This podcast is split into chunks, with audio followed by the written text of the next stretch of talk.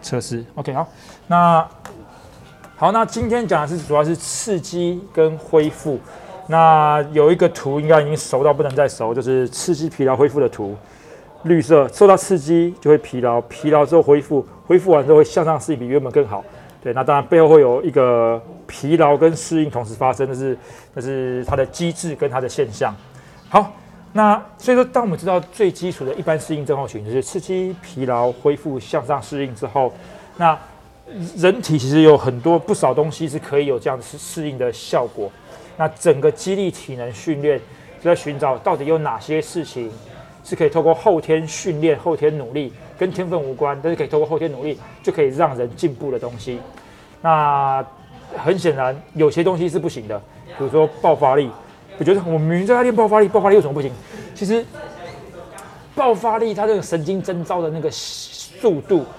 爆发力的公式是速度乘上力量，神经征召的速度，神经收缩的速度乘上力量。而那个神经征召、神经收缩的那个速度，其实很讲基因。它并没有办法训练到我的神经征召或者神经传导的速度大幅提升，这个有难度，或者它的可进步空间其实不大。所以大部分的爆发力其实是来自于我把最大肌力提升之后，加总起来的功率输出变大，所以爆发力可以提升。所以我只练爆发力，我不练最大肌力，其实进步的空间非常有限。所以爆发力其实可真正爆发力可进步的空间其实不大。嗯，那枝干比例上这种东西，完全没有完全没有任何可训练空间。就是手多长，骨头多长，脚多长，那完全没有训练空间。那打断让它长那个就就不算。反应时间其实也没什么可可以训练的空间，就是人的反应，比如说我会因为，呃，我会因因为训练，因为学习，所以我对某些事情反应越来越快，那不就是可以训练的吗？可事实上，我们人对于室外呃运动场上或对于事情的反应是接收到讯号。呃，有一个外在讯号接收到刺激，然后进入传递进入我的大脑，大脑去处理这个讯息，它决定要做出什么反应啊，身体做出反应。那可是，呃，可以训练的东西是我认知处理的的能力可以被训练。那我做出的行为可以被训练，我做出的行为是很有效率的移动，很有效率的冲刺。可是我神经传导接收讯号到有有反应，有反应处理完准备要做出做出反应。的那个时间差其实很难因为训练而缩短，那个就是真的就是天还是基因哦。对，就是很多人一接到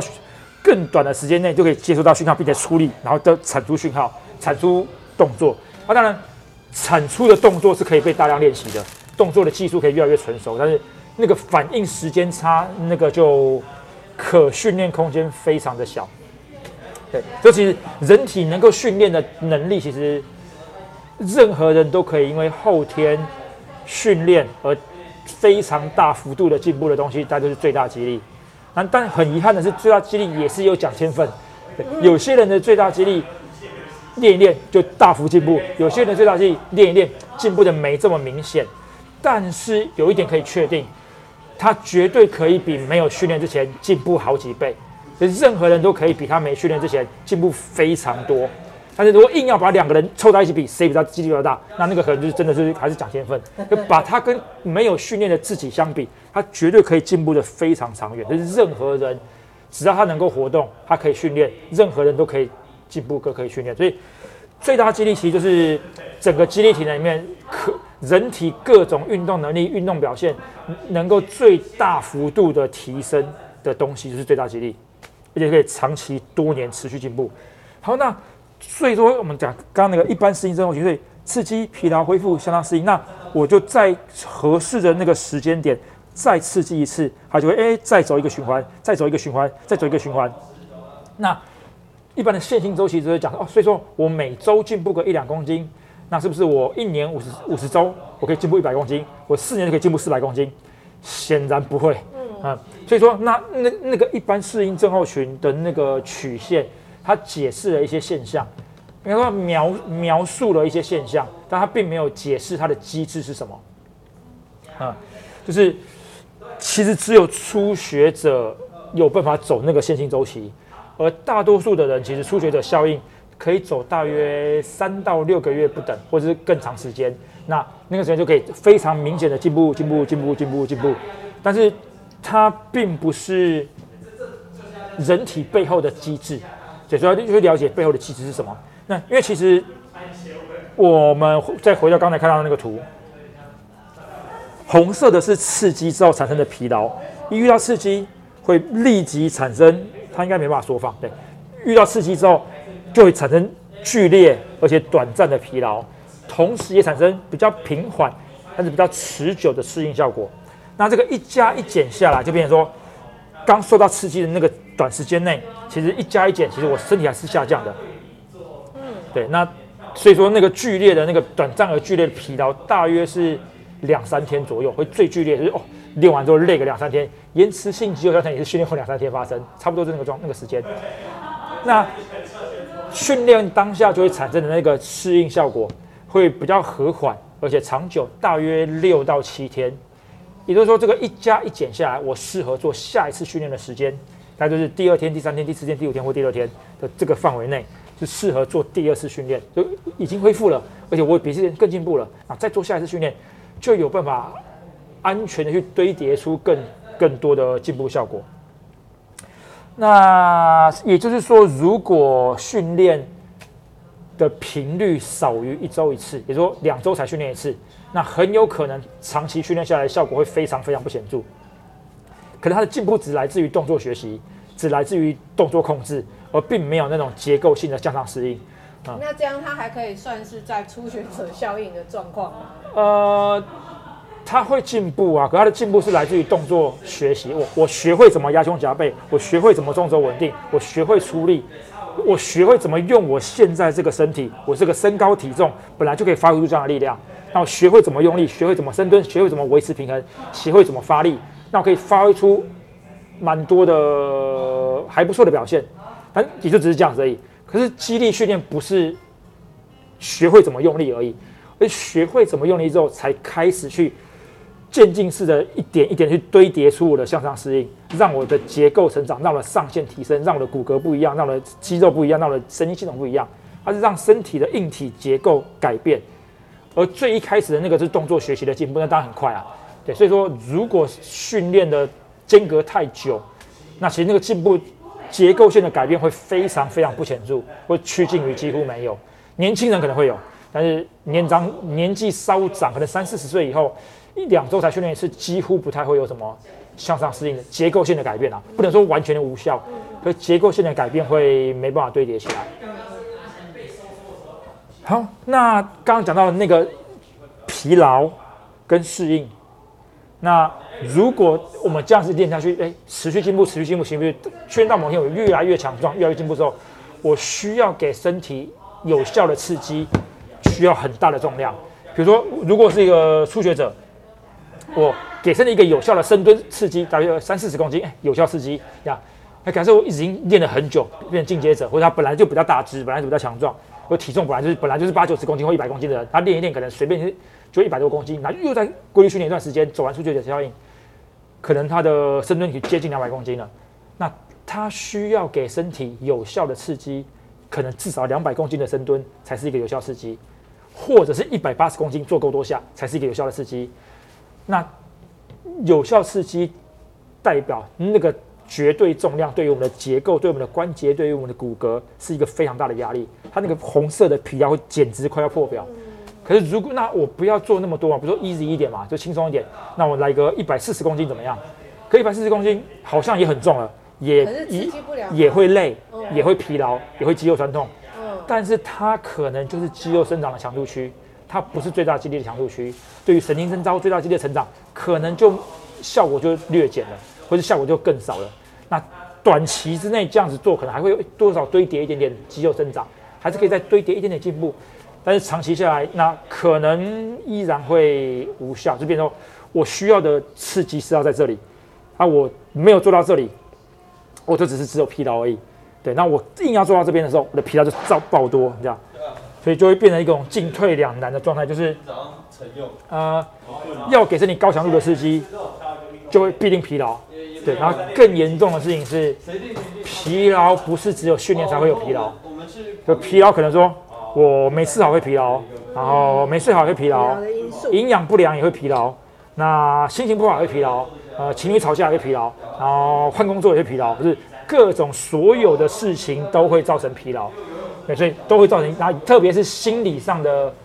情绪、心理跟情绪上的压力造成的影响更难以计算，因为它造造成的压力荷尔蒙会倾向于分解，或者倾向于不合成、不合成肌肉，那就更难去计算，就更更难掌握，所以疲劳会全部加总在一起，所以进阶者该怎么训练？那当然会是就是周期化训练，去更细致的去区分，说我该给身体多少刺激，该给身体多少休息，什么时候高强度，什么时候低强度，什么时候给刺激但不要疲劳，什么时候给量但是不要过劳，就是去做各种各样的变换。然后我们实物上在操作就是用共二周期这样。好，那讲了这么多，进阶者是这样子，但是老人家有可能一开始就是这样，他一开始就要套用进阶者模式。可能可能他的动作学习阶段结束之后，他初学者阶段也就结束了，他就有可能是除了动除了动一开始动作学习，从不会做到会做，从不会蹲到会蹲，从不会推到会推，学会动作之后，初学者效应可能就差不多差不多要结束了。但看会有些个别差异，为什么？因为他们的恢复能力很差，所以他们可训练度就比较差，就是恢复能力不好。所以二二十岁的大学生。毛起来练到爆，然后再去夜唱，夜唱完之后，隔天早上喝一杯咖啡，照练还是可以进步。嗯，可是你你三四十岁的人，可能光是熬夜可能就受不了了。对，就心悸了。对，更不要说训练还要进，还要去，更不要说隔天还要训练。可熬夜之后，可能连上班都没办法了。对，所以说还是可以上班呐，有效有有效率的上班是吧？对对对。所以说变成人道而已。对，所以就变成说，呃，身体的恢复跟代谢大幅下降了。那变成我给身体一个呃好像还可以的训练啊，就够老了，就就就他就恢复不过来了。可是别人说我需要，我们需要给他一个很精准的刺激，尽可能有高强度，尽可能越少的疲劳越好。嗯，那其实进阶者其实也是这样子啊，就所有的训练都会造成，也是哎，所有的训练都会造成疲劳。但是我希望给身体的疲劳越少越好。可是只要有训练，就一定会疲劳。所以我怎么样子去做？呃，不要给身体没有意义的疲劳，跑操场三十圈一点意义都没有。我就做任何的消耗体力为目的的事情，一点意义都没有。呃，那所以传统概念的超体能，就只有疲劳没有效果。啊，那当然有了心智的耐受度、服从的耐受度会提高了，但除此之外，就就对于真正让人进步的效果不多。嗯嗯，对。好，所以说身体会有很多很多的疲劳，比如神经性的疲劳，神经疲劳了，它就会整个懒洋洋。像我们做过 Easy Max 嘛，做完之后整个懒洋洋、康康的，它需要休息、睡眠才会重新开机，神经神经才会听使唤。那代谢的疲劳就是身体有很多的一些代谢废弃物啊，或者一些能量的那个运作啊什么，它需要也是需要休息。那或者是组织反复或者训练量造成的组织细微的受损，它也需要时间的恢复，所以。整体来说，训练量最容易造成疲劳，所以不要随便乱加任何的训练量给老人家。那大学生随便练都会进步，对，所以是真真真是，但是青少年更不用讲，放着不动都会都会进步，对。但是老人家就变成说，他需要很精准、很小心的去给每一个训练。啊，就不要去做太多的以，因为以身体活动为目的的训练，可能对于年长者来说效益不大。它可以避免静态生活的危害，刚才知道他对于他的进步一点帮助都没有，它只是可以减少他久坐造成的危害，久坐造成的不舒服，久坐久坐造成的代谢下降，但是对于让他进步是没没有太大帮助的。这样，好，所以说，嗯，实际上训练老人家的时候。一样的，毫无疑问，循序渐进，说高强度训练才会有效，所以要可是，但不会一次就给他握把式针对 max 嘛，所以一定是循序渐进的动作学习，核心稳定，一点一点的加，一点一点的加，加上去之后有恢复了，OK，没问题，很好，再加上去，哎，有恢复了，很好，再加上去，哎，有恢复了，很好，再加上去，慢一开始做比较少，慢慢加上去，总好过一开始加太多，想退也来不及了，因为想退已经过劳了，嗯，对，所以简单来说就是我们。在训练的过程，不断的去变换各种动作是 OK 的，因为他们的进步指标不是只有最大肌力进步才是进步。啊，他说，那虽然说最大肌力是一个非常重要的指标，没错，但是它的恢复速度变快。比如说做完一个重量，呃，一组三下或一组五下，原本要喘那边啊啊喘个三五分钟，现在喘个两分钟，哎，就喘完了。哎，或者动作品质更稳定了，他做又开可以用更短的时间内就很顺的做完五下了，或者是说他他呃同样的时间内，他做完训练的时间缩短，所以他可以恢复时间更短，他就可以恢复的过来，就可以完成课表。对，那就算他的重量没有直接进步，可以反映在他的恢复能力进步上，那也是一种非常显著的进步指标啊。当然，他的恢复能力进步。可能就可以开始去拿捏，说要考某些地方可以开始去加点强度，加点刺激，那他因为他恢复能力变好了，所以可能就恢复的过来了啊，他就可以再往上进步了。所以用很多个层面去交叉去看，说哎到底该怎么做？因为年长者的训练很难事前就安排出啊，他这个月这接下来三个月就要做这个跟这个跟这个啊，通常实际上发生性跟现场发生性会完全不一样，那可能他不小心。被朋友揪去爬山，然后就过劳，然后就别人说隔天的训练就完全完全要完全要重新安排，对，所以说这这有很多很多的，像也一一直讲一个案例，就是就是有一个老人七十几岁的老人家，然后他的亲戚开了健身房，送他一年的会籍，然后送他去里面做健美式，做八到十二下力竭，这样才可以长肌肉，因为老人家肌少症，所以要这样子长肌肉，马上过劳，帕金森氏症发作，然后就冻凝，就是身体会冻结，冻结的频率频率大增。差一点点要要要要完全停掉，没办法做任何事情。后来好不容易不断的在讲解讲解讲解，然后去沟通。后来也找了一些文献，那个叫冻凝，冻凝就是呃冻住凝结，神经神经肌肉不受控制，我没办法控制我的身体。那后来有些研究说，呃，传统式的附件跟一些有动作控制复杂性跟不稳定性的运动模式。哪一个带来的效果比较好？后来发现，有动作复杂度的运动训练，也就是也就是自由自由重量，就是我们在做自由重量，它比那种固定轨道的那种那种机器效果好非常非常非常多，打显著，打点零五的显著，反正是一个很很明确的显著进步。也就是说，对于他们来说，要有动作控制，要有认知处理，要有稳定外在环境的稳定跟自己身体的稳定，那那样子加在一起，对他的神经控制能力会非常非常有帮助。对。但是这个当然，我们这个会再把这一篇研究还挺有意思的，会把它再弄成文章。对，所以回过回过头，老人家的进步不是只有激励数字进步才是进步，因为有很多个面向都可以看出他们到底有没有进步。嗯，所以说当重点是我对于他的身体给出了什么样的压力，跟给给出了什么样的刺激，有正确的刺激。他的身体就会激发出更大的呃合成肌肉的需求，以至于有更大的发力空间去对抗那个阻力，或者骨质密度要增加以对抗这样子的重量，或者神经征召的效率要去提升，或者神经要微幅的增生，以至于它可以更有效率的去征召肌肉。就是那东西是一点一滴，一点一滴，那可能都是很小很小的进步，很小很小的成功，但是它是日积月累，日积月累，日积月累去累积起来。对，所以。年长者训练可能一开始就会像进阶者一样，他需要很严谨的去安排他的周期，然后循序渐进慢慢来。那就重点是规律训练，就是这样。呵，讲完，你有没有什么其他问题？那个你要说就是，对，你后来发现没有用那个时候真的听不到。这个声音收到，收到。OK，我要问的是说，刚刚讲到说，刚刚那个实例里面的那个冻龄者，他。他他要进步的话，是要选择呃自由动作，是因为动作控制还有另外三个元素是什么？呃，动作控制跟呃，因为我们动所有的动作本来就是神经要去征召肌肉，然后并且是有复杂度，对，还有有复杂度跟不稳定性啊。不稳定指的是说我需要去控制那个方向，控制我身体要稳定。那固定式轨道或者附件附件的那种轨道机器。它是我不需要稳定性啊，因为它的它的轨道也不会变啊。可是我自己做握把式深蹲，我需要控制我不要往前趴，我不要整个往后倒，我至少要做出一个还算是深蹲的动作的样子。也许做的不这么完美，但至少是一个需要稳定的事情，需要要稳定性的，就是对抗稳对对抗不稳定的需求。嗯，大概是这个意思。OK，好，谢谢。